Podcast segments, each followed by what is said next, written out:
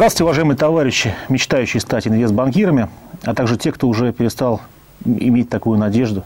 У нас сегодня э, в гостях, наверное, человек, который имеет э, слово синоним инвестбанкир. Это Рубен Варданян, основатель компании «Тройка Диалог». Здравствуйте, Рубен. Здравствуйте. Здравствуйте. Ну, Передам сразу слово Олегу. Мне очень приятно представить Рубена, и это наш специальный гость. А мне обычно пишут, кого пригласить. Тебя очень многие просили, у тебя там высокий рейтинг приглашабельности. И впервые мы сделали что на своем блоге, и я вчера написал, я говорю, какие вы вопросы бы хотели, чтобы я задал Рубену. И мы, честно говоря, не знаю, там, как Олег, а я вот распечатал, по списку пройдусь. Поехали. Поэтому это будет интересно. Это вопросы даже не столько от меня, сколько от людей, которые нас смотрят. А нас смотрят от Я тоже распечатал. До 100 тысяч тысяч человек. И а, сразу первый вопрос. Рубен, а что вот вы думаете о качестве нашего экономического образования? Вопрос как раз правильный. Да, человеку. не бровь, а в глаз сразу, да? Фундаментальный вопрос, по-моему. Ну, как человек, который, наверное, один из немногих работает по своей специальности, я закончил МГУ, экономический факультет, а, и у меня дипломная работа была именно рынок ценных бумаг, так что я, наверное, действительно такое редкое исключение из всех предпринимателей. А, я должен сказать, что у нас есть э, две серьезные проблемы. Одна субъективная, другая объективная. Объективная проблема в том, что э, всю советскую систему нас обучали другой экономике. И потом, когда система изменилась, те же преподаватели перестроились, начали преподавать э, другую экономику, исходя из их понимания, как это надо делать. И неудивительно, что на нашем факультете очень много преподавателей, которые еще преподавали мне, читают сейчас немец научного коммунизма, экономику капитализма. Да. Но это плохо, по-моему. Но мне тоже кажется, что это достаточно эффективно не может быть. Вторая проблема, что когда меняется строй, а, должно пройти определенное время, когда накапливаются знания, опыт, и ты уже можешь ими делиться системно, обратно отдавая а, студентам. 20 лет уже лучше, но там 10 лет надо было очень сложно найти активных людей, которые понимают, что они уже добились чего-то в этой жизни, хотели вернуться в систему образования и отдавать обратно а, свои знания там, или там, опыт. С этой точки зрения получили такой промежуток провального времени, когда экономическое образование в России такого отсутствовало, потому что все, что преподавалось в вузах, к сожалению, никакого отношения к нам не имело. Например, я всегда удивляюсь, я спрашиваю ребят, в Ренессансе, в других компаниях, а к вам преподаватели, которые преподают фондовый рынок, обращались, чтобы прийти посмотреть, как торгуются ценные бумаги? Я должен сказать с удивлением, ни один преподаватель, 118 кафедр только в Москве фондовому рынку посвящены. Не позвонил только дело, сказал, а можно я приведу с собой своих студентов? Третий холл покажу. Покажу третий холл, Я думаю, а как же он преподает фондовый рынок? Вот.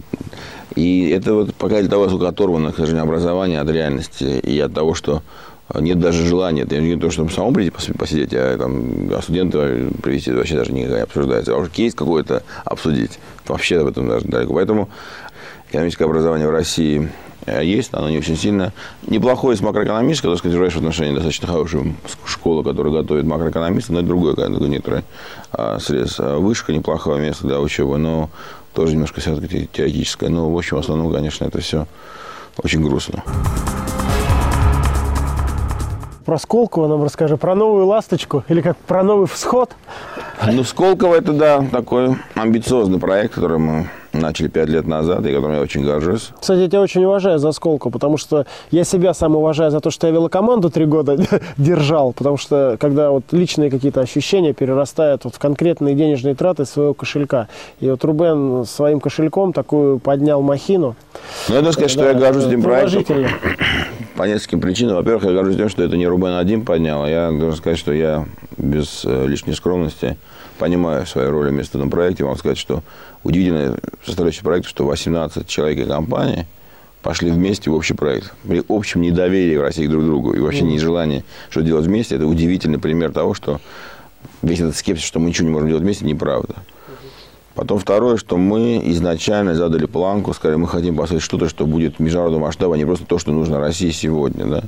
И когда обсуждался проект, например, того же здания, можно было построить обычную коробку, на Макете посчитал, сказал, вот там 100 миллионов долларов, обычная коробка, исходя из этого была вся бизнес-модель. А когда Миша Куснирович предложил идею Малевича трансформировать здание, да, и идею супрематизма, как того, что Россия экспортировала в мировое пространство, сделать как базовую концепцию строительства этого кампуса, ты понимаешь, проект вырос до 250 миллионов долларов, да, сразу.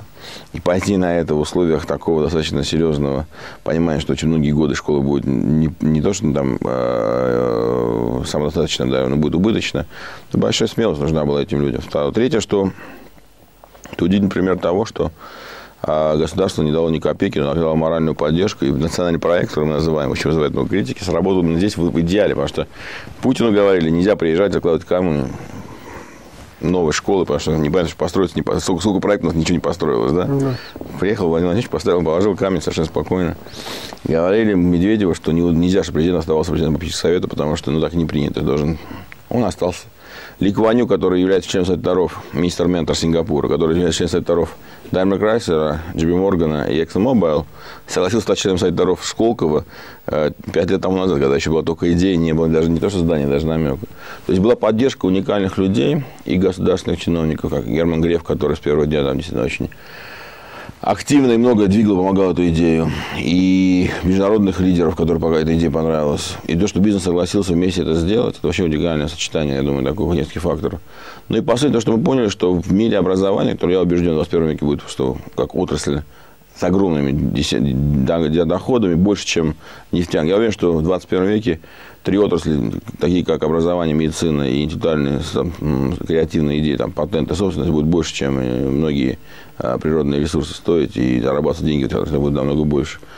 Мы увидели, что открылась ниша, что мы можем построить что, что будет конкурентным на мировом пространстве. Потому что то, что мы предложили, оказалось очень востребованным. Мы уникально новыми, и в отношении у нас есть преимущество, потому что мы не имеем запаса старого, старых э, чемоданов без ручки, которые трудно жалко выбросить, а они уже как бы с тобой идут. И эта идея, что студент будет учиться 9 месяцев в России, 3 месяца в Китае, 3 месяца в Индии, и будет делать три проекта стартап, корпоративный проект и публичный там, государственный проект, для того, чтобы социальный проект, для того, чтобы понять, хочу я быть предпринимателем, готов я быть предпринимателем, хочу я работать как крупная корпорация, хочу я работать на публичном проекте, хочу я жить в России, в Китае, в Индии, или хочу я жить в Европе. То мы подаем ему инструментарий, для того, чтобы он мог принять правильное решение. Совсем другой подход. И потому что это построено не на лекциях, и на кейсах, а на реальных историях, то очень это все близко к реальности. Потому что даже отбор студентов идет по-другому в нашей школе. Да? У нас студентов в конечном итоге отбираются на последнем стадии а, учредителями, которые смотрят и говорят, вот я верю, что у него глаза горят, или не верю, что у него глаза горят. Будет он предпринимателем или не будет. Да?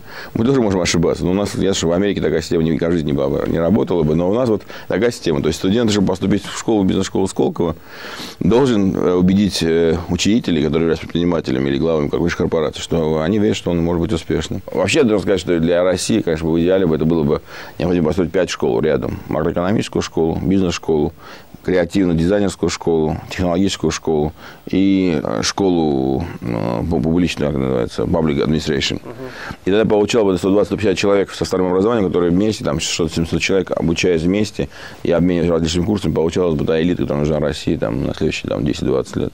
Я считаю, как мы, предприниматели, пришли в конце 80-х, начале 90-х, мы создали, мы были востребованы в России. А, а сейчас востребованы как раз специалисты и как раз вот именно менеджеры. И вы быстрее давайте запускайте, потому что мы бизнес задыхаемся без специалистов. Предпринимателей в таком количестве уже не нужно.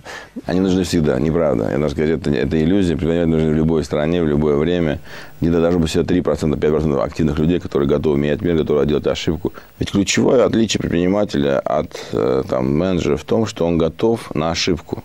И это, готов вот, рисковать, да? Это, это готов не, быть неуспешным.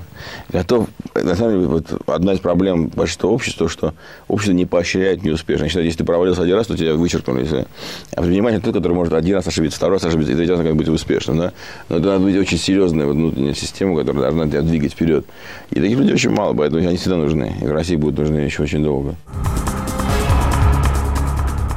Как вы оцениваете уровень наших инвестбанковских специалистов по сравнению с экспатами?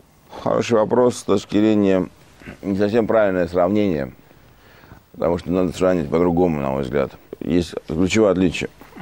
Инвестиционный банкир очень э, прагматично себя оценивает, точнее, то, что он является активным там, человеком, который стоит определенные деньги, там, 20 лет своего времени. И он говорит, где максимально я могу заработать наибольшее количество денег, исходя из там, своих талантов. Угу. Российский рынок, к сожалению, и до сих пор остается очень маленьким.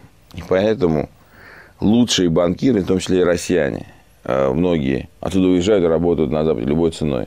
И не хотят вернуться. Вот в Goldman Sachs, там, в моем партнере, есть очень много российских ребят, которые живут в Нью-Йорке и не хотят. Они не иммигранты. Они просто считают, что реализация их успешных банкиров только возможно только в Нью-Йорке или Лондоне, потому что размерность, масштабность бизнеса является очень важным условием. И люди достаточно умеют считать свои деньги. Поэтому надо сказать, что и западные инвестиционные банкиры, и российские банкиры в России, э, этот прессинг того, что бизнес очень маленький, индустрия очень маленькая, к сожалению, э, оставляет след на всех нас.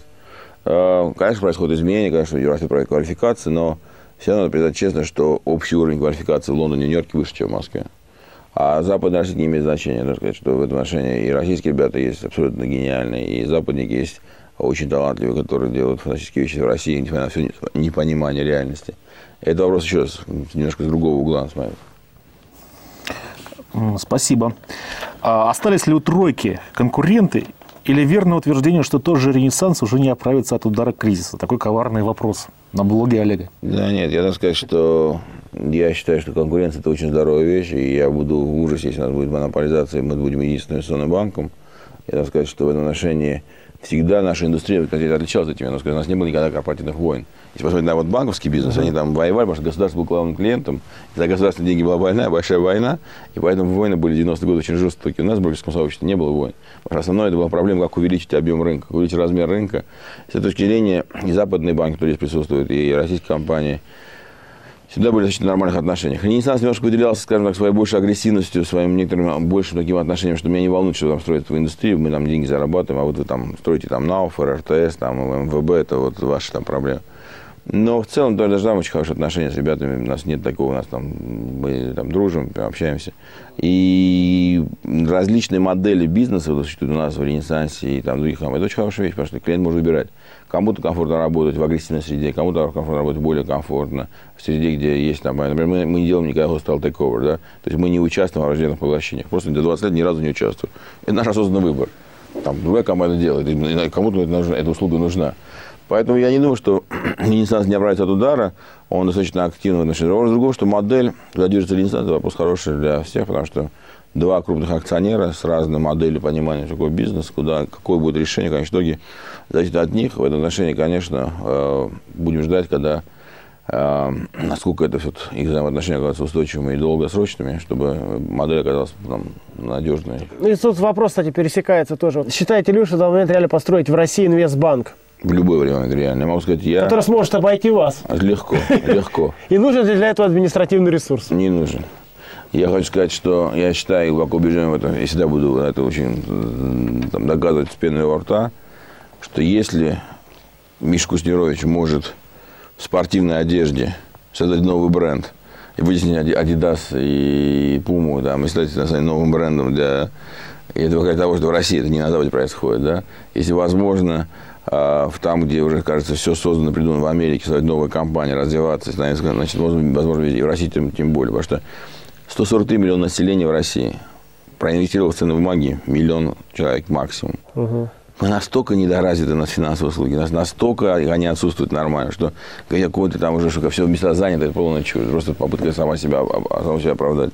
Другое дело, что цена входа на наш бизнес изменилась. Я мог начинать бизнес получив 35 тысяч долларов в 91 году, то, конечно, знаете, на эту площадку невозможно будет таким. Надо получать э, деньги намного больше, чтобы войти в этот бизнес. Но то, что можно построить, я в отношении убежден, что это возможно.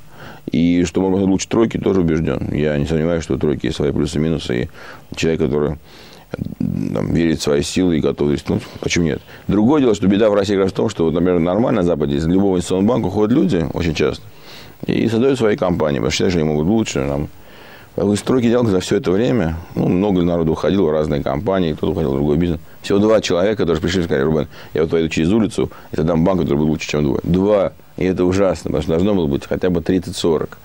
Это показывает, насколько у нас инертность, насколько мы не готовы брать риски. Как ты вот проинтуичил и сделал сделку, такую супер успешную сделку со стандартом? Ты считаешь, э, что помогло? Твоя бизнес-интуиция, предпринимательский дар? Или вообще как ты это оцениваешь сделку? И, и немножко про стратегию. Там есть вопросы, что будет дальше со всей этой историей? Да нет, на самом деле, э, интуиция вещь, конечно, великая, я в нее очень верю, но я всю жизнь э, пытался достаточно серьезно отвечать на вопрос, а что я, как я вижу там через 5 лет, да, как я вижу там через 10 лет, да, как я вижу, что будет там с компанией. Еще в 2006 году, 2002 году я сказал о стратегии компании 2007 года, не сильно ошибся. А в 2006-2007 году мы начали обсуждать, что будет дальше. Понятная проблема у локального инвестиционного банка. У России маленький рынок, который не позволяет тебе зарабатывать большие деньги. Американский самый главный рынок закрыт для входа иностранцев. Если вы не, не знаете, что не знаете, что там невозможно сделать IPO, меньше, чем за 4-5% фи, которые ты платишь андеррайтера. Когда в России можно 0,5 за 1, там, на 2%, потому что размер намного меньше. Просто там есть там, достаточно жесткие там, договоренности, там, этот рынок достаточно закрыт. Там, за пачки, чтобы войти в фонды, платят 5% upfront фи. То есть ты платишь, ты даешь до 100 долларов, 5 тебе долларов сразу забрать, забирают, а 95 инвестируется угу. э, в фонд. Да? То есть там уровень доходов, который создан как Поэтому система. Goldman Sachs только заработал в этом году. Сейчас, можно заработать без, большие, очень большие деньги. Ты получаешь, у тебя есть твой локальный рынок, в котором ты имеешь возможность заработать большие деньги. И дальше ты можешь достаточно спокойно приходить сюда. И вот я могу вам привести пример, там IPO было Сбербанка, так два западных пришли, сказали, ноль комиссии за IPO. То есть это просто демпинг, для них это маркетинговый расход. Мы даже за ноль готовы IPO, лишь бы нам дали, дали мандат. Потом сказали, что мы делаем IPO Сбербанк. Когда такой не можешь себе позволить, потому что ты в России маленький рынок, то у тебя очень простая дилемма. Или ты должен стать частью большого дома, который глобально, там, неважно, Ситибанк, 240 там стран, там, сколько там, 230 там, э, там, HSBC, да, там, и ты говоришь, значит, большого дома, потому что ты маленький не можешь. Или ты становишься бутиком говоришь, нет, я вот все не буду делать, буду делать только это, очень высокоприбыльно. Ну, такие есть, там, Ротшильды в Европе, есть там, в других странах небольшие какие-то бутики. И ты говоришь, а есть какая-то другая модель, альтернативная? Когда мы смотрели на это сегодня, мы смотрели западные банки большие, смотрели как раз альтернативу, сказать, то же самое, что с бизнес-школы. Я глубоко убежден, и это сейчас уже видно, что мир начал меняться последние 5-10 лет. Очень серьезно. С точки зрения того, что раньше все было понятно. Все студенты, весь бизнес стремился попасть в Америку, там проучиться, найти работу. И даже если все были иностранцы, говорили, в Гарварде учатся там 48 национальностей. Очень хорошо. Сколько из них вернут в страну? Было 1-2%, потому что все хотели остаться в, России, э, в Америке и там добиваться своего успеха. Вдруг последние 5 лет произошло резкое изменение. Из-за того, что терроризм в Америке, меньше стало давать визы, общее отношение к Америке изменилось. Китай стал резко расти, Индия. То большое количество людей захотело поехать в другие страны работать. И я про себя подумал, хорошо, если это будет происходить дальше, что будет происходить? Китай, Индия, во-первых, появились страны, у которых объем зарабатывания денег на финансовых услугах очень серьезно. Это уже большие страны с большим потенциалом зарабатывания. Второе. Эти страны будут потихонечку, поток денег не только будет на Запад, и Запад обратно к ним же. Они сами будут инвестировать в Африку, они сами будут инвестировать в Индию, они сами будут инвестировать в Россию. И если мы сможем построить модель, когда инвестор, приходящий из Бразилии, не должен идти в Америку, чтобы инвестировать в Россию, что для этого необходимо? Он не верит в российскую компанию. Для него российская компания страшна, поэтому лучше он пойдет к американцам, хотя он американцев тоже не очень любит. Бразильцев в России не будет. А что может произойти, чтобы заставить, как мы можем заработать? Я сказал, а если мы сможем сделать соединение локальных чемпионов, африканского, бразильского, инди, инду, индийского, и, а, китайского и российского, то мы получаем уникальную модель сочетания того, что приходящий инвестор говорит, слушайте, в России меня есть тройка дел, которые лучше понимают, что происходит, чем любой западный банк. У нас здесь больше аналитика, больше инвестиционных банкиров, больше понимания локально. При этом у меня банк, который со мной работает всю жизнь в Бразилии, я его знаю. С ними партнер. Ну, мне иначе буду с ним работать. Эта попытка разговора с Банком была еще до кризиса. Просто когда пришел кризис, ну, как принимали решение продаваться там Большому Западному банку, мы даже правильно вести разговор, вели разговор со стандартом о том, что можно такую модель попробовать. Мы не были готовы тогда, они не были готовы. Они одну делали сделку с китайцами, у них же крупнейший акционер на 20%, да, да, да, ICBC. Китайцы. И что получается? Китайцы купили на 20% а Стандартбанк. Стандартбанк купил на 35% тройку. И если сейчас туда Индию, получается уникальная модель, когда у тебя крупнейший банк Китая, крупнейший банк Африки, крупнейший банк инвестиционной России. Бразилия это, осталось добавить. Ну, еще Бразилия, да. И, ну, и Бразилия все-таки поток меньше, вот если говорить откровенно между нами, да. Но Индия точно не хватает. Да? Бразилия там присутствие Стандартбанка достаточно хорошее. А вопрос там, о том, что там кого-то купить или с кем договариваться, тоже существует, но вот для вот этой модели, как в школе. То же самое и в школе, и в тройке была реализована очень та же самая модель. Я глубоко убежден, что мир изменился, G8 умрет, будет G20, G20 будет играть очень большую роль. И Китай, и Индия, и Индонезия, и Вьетнам, и Южная Корея, и многие другие страны, которые до сих пор вообще не были на карте видны, или там их приглашали только из уважения, потому что ну, очень большие или там быстрорастущие. И эти страны будут иметь поток, денежный поток будет напрямую идти от них в Россию, из России обратно. И это будет новая возможность. Когда это произойдет, завтра или через пять лет, это хороший вопрос. Ну, в этом есть твой риск, когда ты рискуешь, ты делаешь... Но бренд тройка, да, будет? Бренд тройка у нас банк, Стандарт мы купили получили как часть взноса, да. в том числе Стандарт-банк, переименовали тройку. Поэтому бренд тройка, контрольный пакет партнерства, И с этой точки зрения, если удастся эту модель построить правильно, то это будет такая модель надолго. Если не удастся, ну, можно иметь пассивный акционер Стандарт-банк. Если не удастся, можно выкупать Стандарт-банк и там дальше. Если получится очень хорошо, и вы увидите, что эта модель работает, можно объединяться на базе международной платформы и сделать какую-то общую площадку, где будет там, все будет небольшой пакет акций.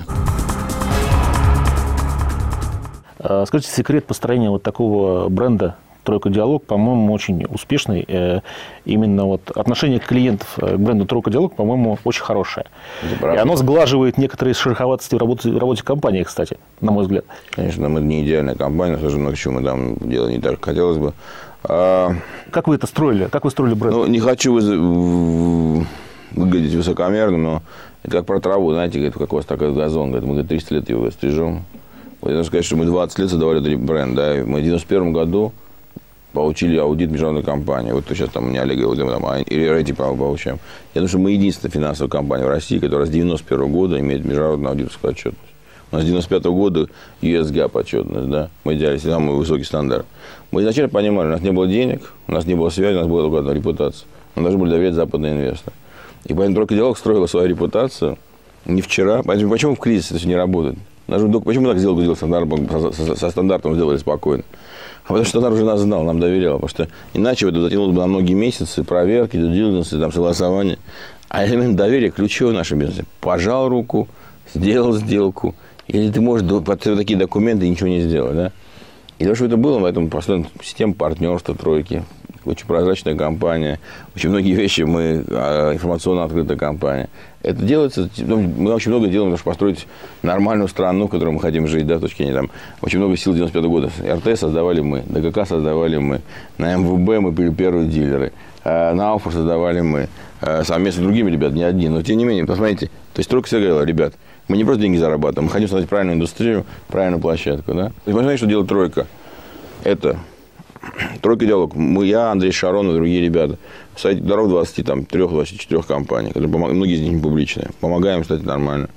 У нас есть бизнес-школа, где все проходят обучение. 18 компаний, большинство из наших партнеров и клиентов стали. Это все время network, все время социальная сеть, да. Плюс мы private banking, 800 человек, которые работают в крупных компаниях, владельцы крупных компаний. Плюс а, средний класс, который у нас 70 тысяч человек, которые нам дали деньги в ПИФ. То есть попытка сказать одну вещь. Если ты представитель топ среднего класса, ты должен быть в клубе «Тройка диалог». У нас есть социальный клуб, у нас есть, мы рекомендуем по такие мероприятия посещать. То есть то, что пытается сделать «Тройка», это создать некоторый социум, в котором людям комфортно общаться, они доверяют. Почему ты стал предпринимателем? Ты был студентом, я так понимаю, и как тебя торкнуло? Я очень плохой для тебя пример предпринимателя, потому что я всегда говорю, что у меня все неправильно. Обычный предприниматель плохо учился, а, был хулиганом, а, заработал первые деньги на, на чем-то непонятном. Ближе ко мне, а Я закончил золотой медалью с красным дипломом по специальности и пошел работать в тройку диалог как сотрудник, а не предприниматель. Я не был собственником компании. Но все равно... Я был первым. У меня была интересная дилемма, могу сказать. Я расскажу одну вещь, которая, мне кажется, очень важна для тех, кто слушает.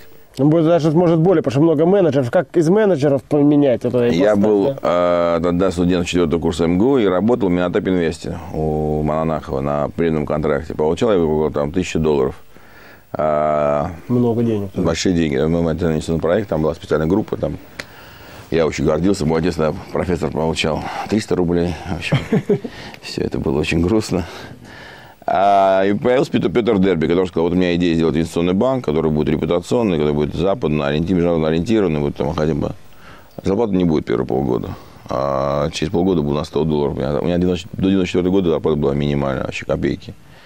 И вот этот выбор для себя, который я делал, я сказал себе, что я хочу в этой жизни, что для меня важно, как измеритель моего успеха. Я сказал, мне очень важна моя репутация, моего там, успеха. Я хочу быть успехом, который будет конвертирован во всем мире. И я выбрал тройку, а не, хотя мог остаться совершенно спокойным. И, а, То есть ты принял риск? Я принял риск раз. Второй я принял риск, когда а, в 92 году Валди Кузнецов, генеральный директор «Тройки Диалог», первый ушел в Goldman Sachs, который тогда открыл офис. Я стал генеральным директором 23 года, генеральным директором «Тройки Диалог». У меня почти не было 15 человек. Я ничего не знал про инвестиционный банковский бизнес. И я должен был строить инвестиционный банк, который должен быть лучшим в России. И это, в общем, такой риск второй, который я взял на себя достаточно осознанно. А третье, я всегда относился к тройке как к своей собственной компании, хотя не был акционером. Я должен сказать, что я стал владельцем компании, как основным. Да? То есть я стал акционером в 1994 году, у меня было 10% акций.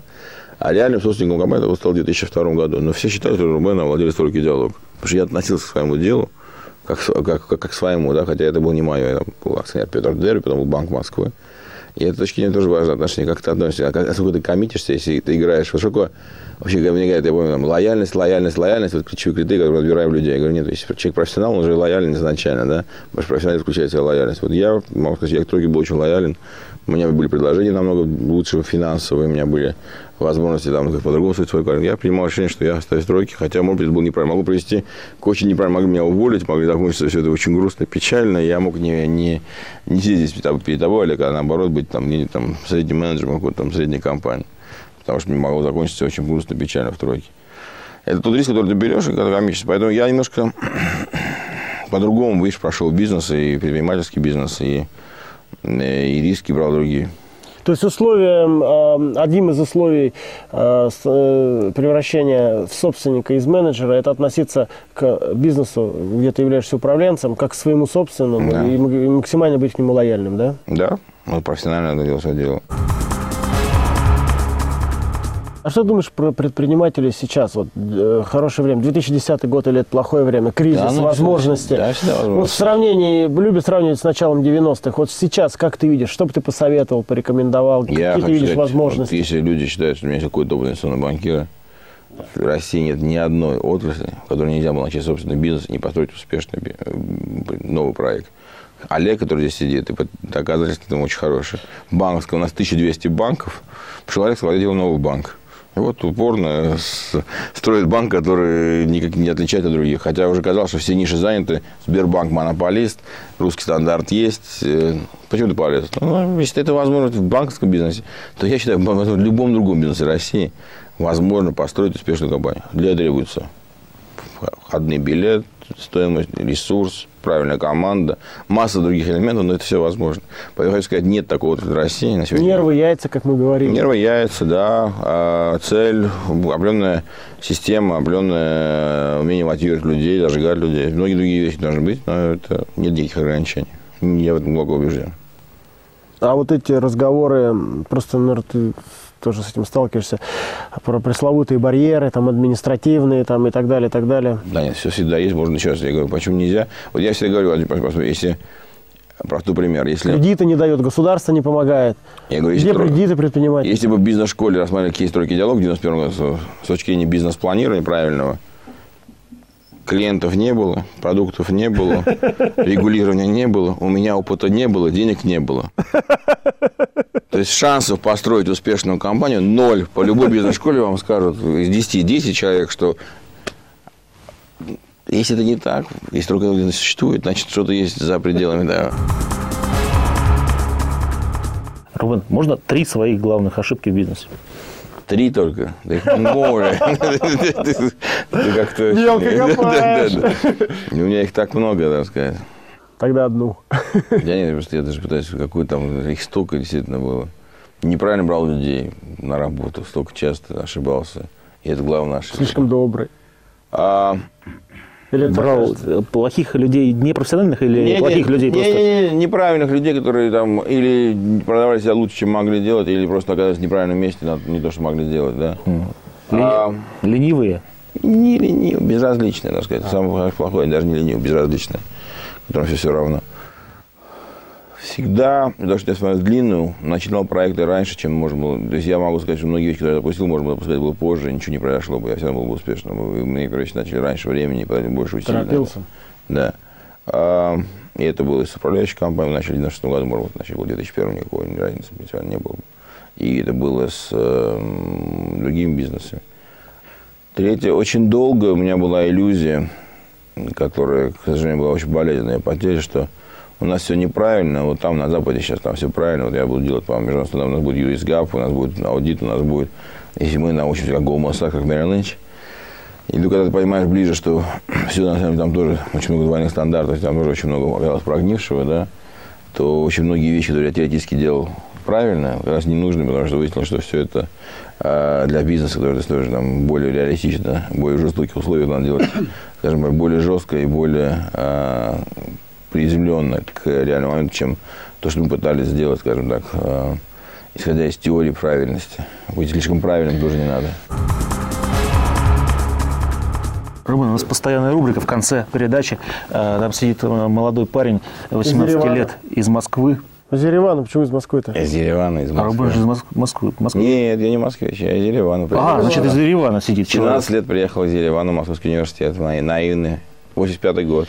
Да, вот расскажи прямо на камеру ему, посоветуй что-нибудь, вот скажи что-нибудь ему, ободри, при, прибодри. Есть старая притча, которую я очень люблю рассказывать. Я ее слышал от Андрея Бородина из банка, от банка, Мо- я президент Банка Москвы. Э, Давным-давно, и она мне очень понравилась. Когда два молодых парня идут по деревне, и э, один другому говорит, уже там старик здесь, мудрец, который там все учит жизни. Он мне очень надоел. Надо как-то найти способ догадать, что он никакой не мудрец. А говорит, что будем делать? А говорит, я придумал, говорит, я сейчас говорит, возьму говорит, бабочку и говорит, в кулаки говорит, сожму. Говорит. Пойдем к нему, спросим, бабочка жива или мертва. Если он скажет, жива, я надавлю чуть-чуть, и бабочка умрет. Если скажет, мертва, я открою руку, и ладно, и бабочка улетит. Ну, толпа народу, сидит этот мудрец. Эти два молодых парня подходят к этому старику и говорят, «Э, уважаемый, мудрейший, ты же знаешь, скажи, пожалуйста, бабочка, говорит, мертва, говорит, или жива? Какое это имеет значение? Все в твоих руках. Да? Значит, все в твоих руках, я хочу сказать, это очень важное ощущение, которое я хочу сказать. Человек должен верить в свои собственные силы, должен верить, что в жизни зависимость все от него больше, чем от внешних обстоятельств. Конечно, есть э, ЧП, форс-мажоры, которые, вещи, которые там делают там, ну, страшные иногда трагедии. Но если это не происходит, все остальное действительно зависит от тебя самого, от твоей веры в самого себя, а, в свои силы, в своих там окружения, людей. И эта вера дает, мне кажется, очень большой источник энергии для того, чтобы добиться чего-то в этой жизни. И мне хотелось бы, чтобы тебе, того, которому сейчас 17 лет, в это верил бы. Спасибо большое. Спасибо за время, особенно в Пожалуйста. такой день, когда проходит форум. Спасибо. Пожалуйста. Очень интересно было.